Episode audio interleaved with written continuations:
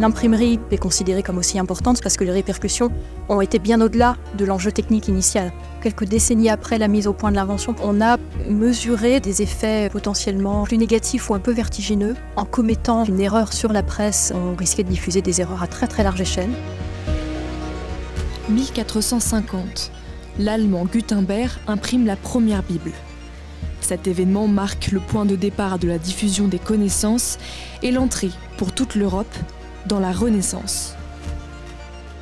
D'abord objet de fascination pour les humanistes, l'imprimerie devient, pour l'Église et pour l'État, une menace. Une nouvelle technologie qui a entraîné une révolution médiatique et qui a bouleversé, comme l'IA aujourd'hui, notre rapport à l'information. L'enfer est pavé de bonnes inventions. Chez Citroën, on a désormais misé à fond sur la robotique. L'imprimerie, incontestablement, a répandu la peur. De vrais espoirs pour les chercheurs, mais aussi de véritables interrogations morales. Bonjour ChatGPT. Bonjour Sonia. Une question centrale, celle de l'Internet civilisé. Today, Apple is going to reinvent the phone. Le champion du monde d'échecs vient d'être battu en combat très singulier par une machine. Épisode 1 L'imprimerie par Florine Sylvan et Alix Champlon. Alors on se trouve devant la BNF, la Bibliothèque nationale de France, où Nathalie Coy nous a donné rendez-vous. C'est là que se cache le livre qui nous intéresse, la première Bible imprimée par Gutenberg.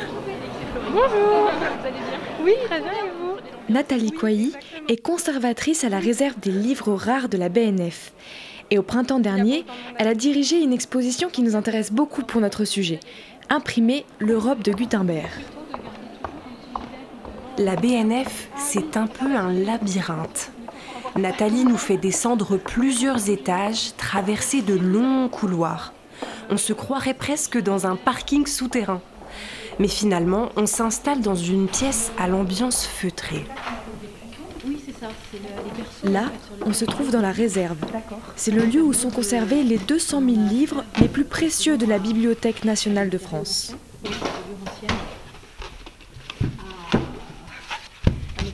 Nous sommes très impressionnés par la délicatesse avec laquelle Nathalie déroule les futons, ces espèces de coussins rouges pour protéger les livres anciens. Et surtout par toutes les précautions que nous devons prendre, comme éloigner nos gourdes, reculer devant les livres pour ne pas respirer au-dessus d'eux. L'instant est presque solennel. Alors la Bible de Gutenberg est très lourde.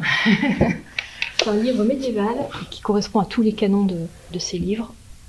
C'est-à-dire Bible de Lutrin, donc une Bible qui était vraiment faite pour être euh, utilisée dans un contexte conventuel par des moines. Et en particulier, ce qu'on suppose, c'est que par ce format, euh, Gutenberg a probablement visé la clientèle des, des, moines, notamment des bénédictins, qui avaient remis à l'honneur la lecture de la Bible, du texte sacré, pendant les repas qu'on prenait en commun. Sur ces grandes pages, deux colonnes de texte. Une écriture gothique, noire, ponctuée de lettres capitales rouges ou de points bleus. Ce sont des repères de lecture pour les moines à qui cette édition de la Bible était destinée. Combien est-ce qu'il y a de pages? Ah, c'est 1300 pages de texte, la Bible. Donc c'est colossal comme travail. On estime que ça leur a pris à peu près deux ans. Une pâte brûlante avait coulé, elle avait coulé depuis Mayence sur tout le reste de l'Europe, elle avait coulé entre les collines de chaque ville, entre les lettres de chaque nom, dans les gouttières, par les méandres de chaque pensée. Chaque lettre, chaque morceau d'idée, chaque signe de ponctuation s'était retrouvé pris dans un bout de métal. On les avait répartis dans un tiroir de bois. Les mains en avaient choisi un, et encore un, et on avait composé des mots, des lignes, des pages. On les avait mouillés d'encre et une force prodigieuse avait appuyé lentement les lettres sur le papier. On avait refait ça des dizaines et des dizaines de fois avant de plier les feuilles en quatre, en huit, en seize. Elles avaient été mises les unes à la suite des autres, collées ensemble, cousues, enveloppées dans du cuir. Ça avait fait un livre, la Bible.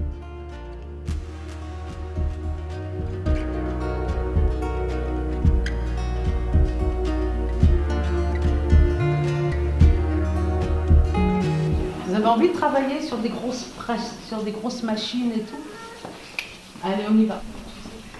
Nous aussi. Après avoir vu la Bible de Gutenberg à la BNF, nous voulions voir ces grosses machines qui avaient permis de l'imprimer.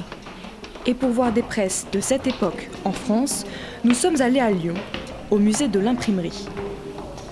Alors, Gutenberg, il a inventé la presse, mais sa grande invention, c'est ce qu'on appelle la typographie, et c'est ce que vous allez faire à l'atelier. Vous allez jouer aux apprentis typographes comme en 1450. Des typographes, il n'y en a plus beaucoup de nos jours. Et Fernande est peut-être la dernière à exercer son art et à le transmettre. Chaque vacances, elle propose aux enfants de se mettre dans la peau de Gutenberg et nous nous sommes glissés dans l'un de ses ateliers. La typographie, ça consiste en posant des caractères que l'on peut imprimer. On appelle ça des tics, voyez. Ça, c'est un texte que j'ai composé et j'ai mis dans la presse. Ça, c'est deux pages côte à côte du premier livre imprimé au monde qui s'appelle la Bible à 42 lignes, parce que toutes les pages, elles font deux fois 42 lignes côte à côte.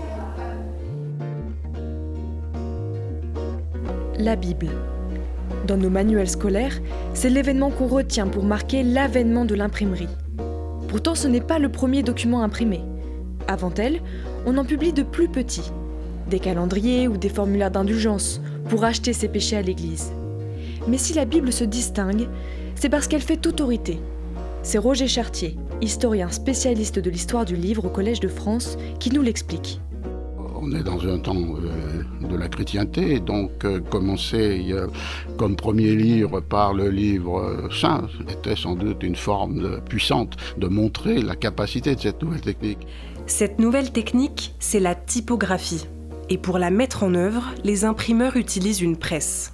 Mais la première presse, elle était comme ça. On appelle ça une presse à bras, parce qu'elle a un grand barreau comme ça. Chaque imprimeur avait sa petite recette d'encre et ensuite il avait des balles d'ancrage. Alors on mettait l'encre et ensuite on, mettait l'encre. Comme ça. On mettait la feuille blanche ici, on abaisse, attention la frisquette, et ensuite on avançait le berceau sous la platine, c'est cette partie, et on tire sur le bras, comme ça, et on fait descendre la platine.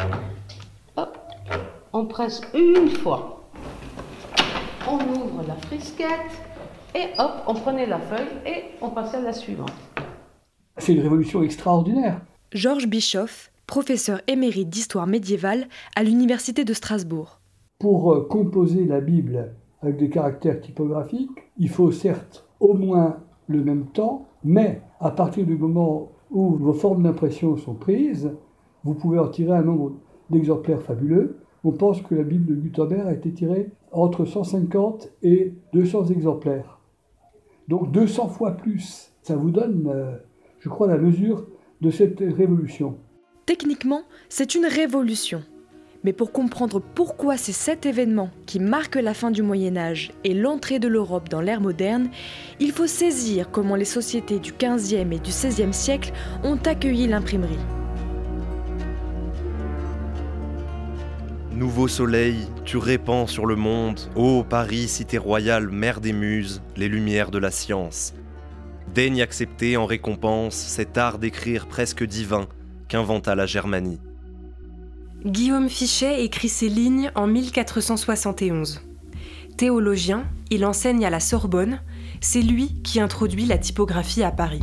Les premiers promoteurs de la technique euh, font facilement le lien avec la transcendance, avec la lumière, avec le fait qu'on aspire à euh, éditer des textes qui seront lisibles, qui seront sûrs, avec une idée presque naïve qui est qu'on va enfin éradiquer les erreurs de copie, parce que la terreur des enseignants, là aussi c'est comme aujourd'hui, hein, un instit déteste que les élèves copient des bourdes dans leur cahier parce qu'ils vont mal apprendre. Les enseignants euh, sont très attachés à ce que leurs étudiants travaillent sur de bons livres et quand on copie à la main, toujours un risque d'erreur de copie.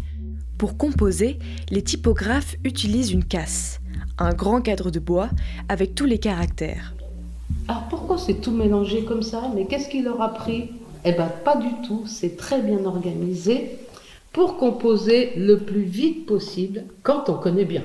C'est-à-dire les anciens typographes, ils ont eu l'idée de mettre les lettres qu'on utilise le plus souvent au milieu et celle qu'on utilise moins sur les côtés.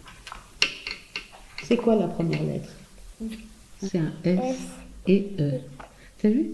Alors pourquoi est-ce que c'est pas si facile que ça? Parce que les lettres, on a bien été de la gauche vers la droite, mais les lettres, regardez bien, en typographie, on est obligé de les poser la tête en bas. Et ça, c'est un travail de professionnel. Si le nombre de livres se multiplie, le prix, lui, se divise par quatre. Pour cette société humaniste, assoiffée de connaissances, rendre les textes accessibles aux enseignants et à leurs étudiants, c'est un progrès considérable. Jusqu'au XVe siècle, l'imprimerie est qualifiée d'incunable. Incunable, ça veut dire berceau. Et comme un enfant prodige à qui on laisse tout faire, l'imprimerie est surtout complètement libre. On assiste à une espèce d'explosion d'imprimés pratiquement sans contrôle. Aucune règle ne va par exemple encadrer le droit de reproduire tel ou tel écrit. Donc on va se copier allègrement, c'est un sacré problème. Faire des éditions pirates, c'est un peu la même situation de vie qu'au début de l'Internet. Il s'agit de mettre en place des réglementations et ça va prendre un certain temps. Au début du XVIe siècle, typographes, auteurs, autorités politiques et religieuses voient la machine s'emballer. Dépassée, l'imprimerie va susciter chez eux la peur ou le mépris, et une volonté, la maîtriser. Je suis comme la plume qui teinte un unique papier, une amante vierge et pure. Mais l'imprimerie est une grande prostituée qui tâche d'encre tous les papiers qui s'approchent d'elle. L'imprimeur de Venise, Javier Aspeitia. En Europe, l'imprimerie se déploie dans un contexte commercial très concurrentiel. Et finalement, les premiers inquiétés, ce sont les copistes qui voient leur travail menacé. Cette thématique du remplacement, on la retrouve aujourd'hui avec la robotisation ou l'IA. Mais ça, c'est le sujet du prochain épisode. Ce qu'il faut retenir ici, c'est que la première critique qui est adressée à l'imprimerie, c'est celle de son commerce. C'est pas de l'art pour l'art, la typographie. Les typographes sont, sont, des entrepreneurs qui doivent trouver une rentabilité. Il y a des typographes qui sont des humanistes, hein, qui sont des gens extrêmement savants, qui vont s'atteler à leur tâche avec beaucoup de, de, soin en faisant de belles éditions. Et puis il y a des typographes qui vont faire des choses beaucoup plus faciles à écouler. Cervantes a écrit Don Quichotte en 1605. Dans sa quête, le héros visite une imprimerie à Barcelone. Mais dites-moi, je vous prie, ce livre s'imprime-t-il pour votre compte ou bien avez-vous vendu le privilège à quelques libraires? C'est pour mon compte qu'il s'imprime, et je pense gagner 1000 ducats pour le moins sur cette première édition. Elle sera de 2000 exemplaires qui s'expédieront à 6 aux pièces en un tour de main. La critique de Don Quichotte est que ce euh, traducteur est bien naïf parce que les imprimeurs ne sont pas très honnêtes. Par exemple, s'ils savent qu'un texte va avoir un succès, ils en imprimaient plus de copies que ce qu'avait demandé l'auteur et les vendaient euh, avant de donner à l'auteur les exemplaires pour lesquels ils avaient été payés. Malhonnête et cupide, la corruption des imprimeurs et de leur travail rencontre ensuite une autre critique. Tu vois, accent grave.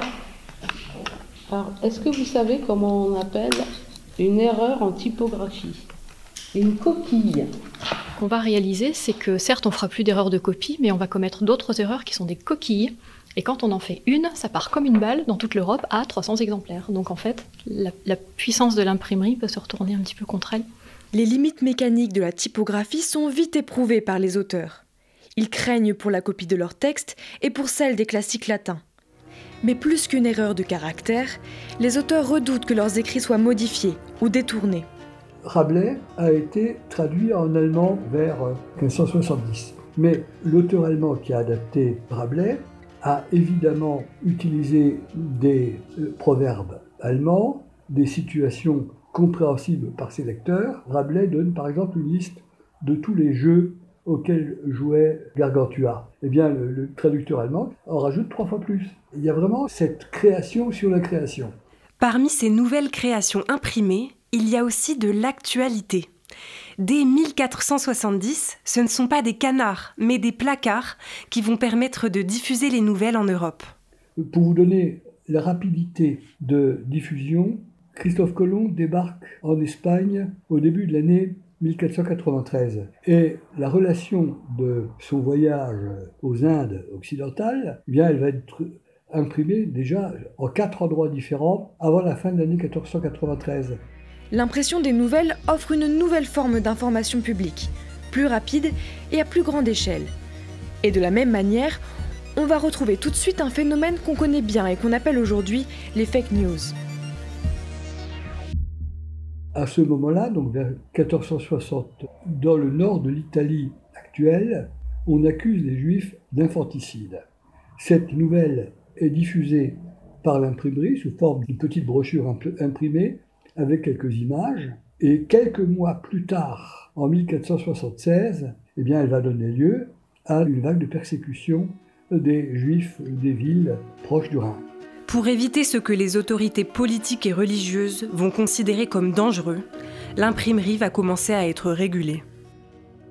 C'est parce que vous rendez l'imprimerie responsable ah. de la diffusion de la peur. Absolument, absolument, mais il n'y a aucun doute. Il n'y a aucun doute. L'imprimerie n'a pas eu que des résultats positifs. Car euh, si on voit des chiffres d'impression, eh on s'aperçoit que des, ouvrages, par exemple, la littérature démonologique en Allemagne, au XVIe siècle, a connu un succès énorme, chiffre en main, n'est-ce pas? Par conséquent, l'imprimerie, incontestablement, a répandu la peur. Au XVe et au XVIe siècle, l'Église entretient une relation ambiguë avec l'imprimerie. Dans un premier temps, les autorités religieuses, comme les humanistes, sont très enthousiastes.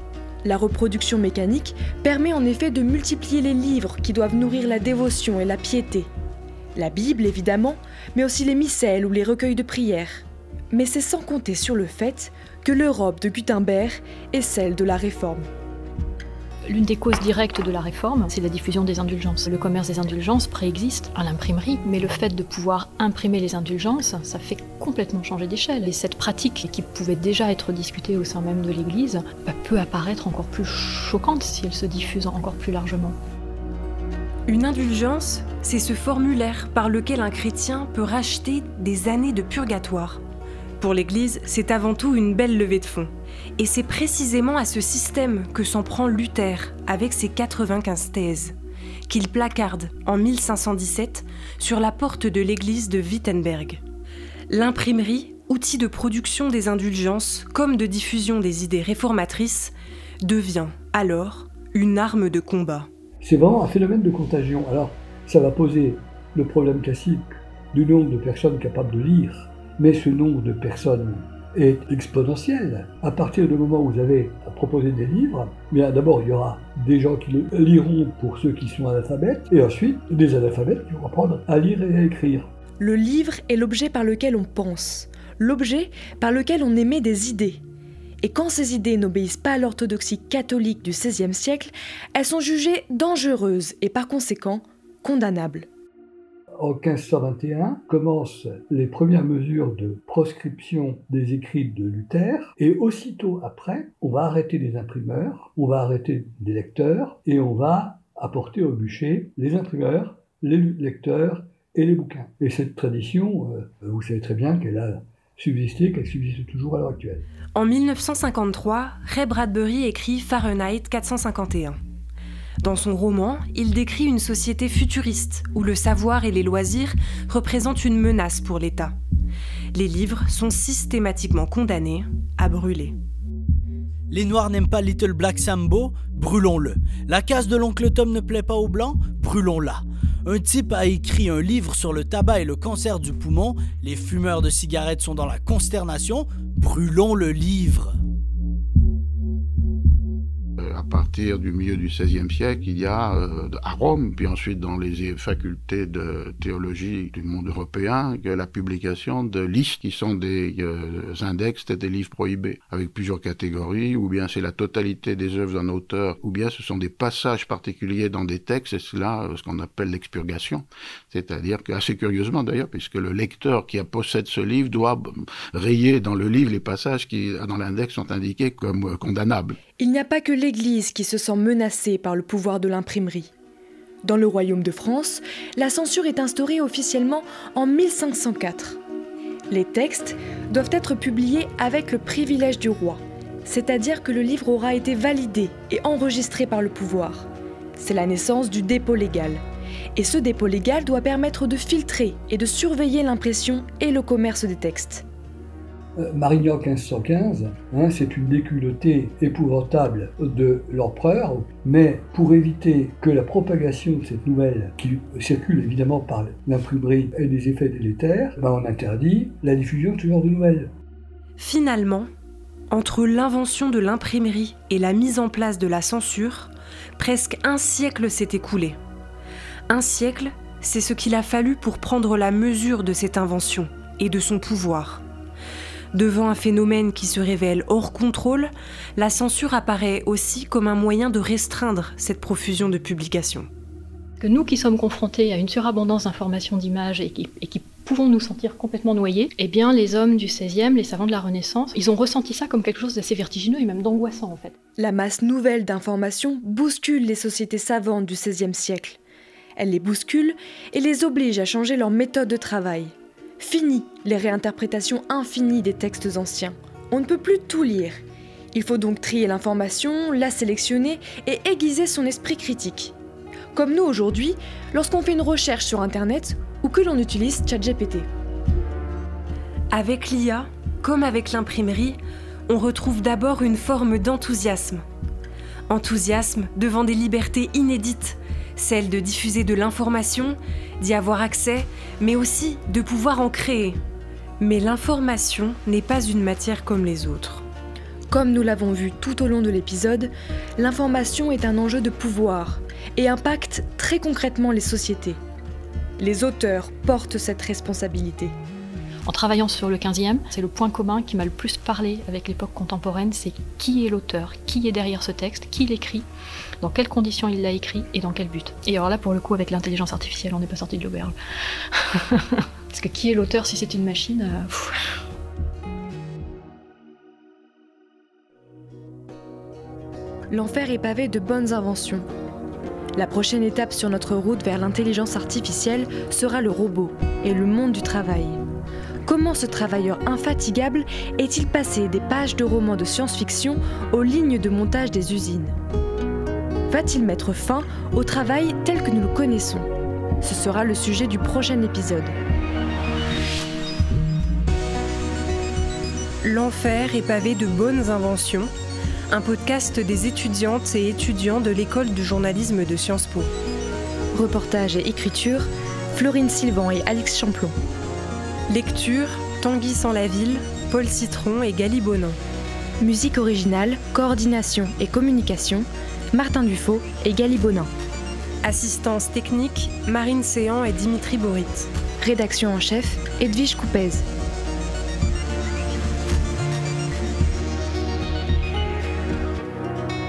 Dans cet épisode, vous avez entendu Jean Delumeau de la responsabilité de l'imprimerie dans la diffusion des peurs, extrait de l'émission Apostrophe, diffusée sur Antenne 2 en 1978, une archive INA.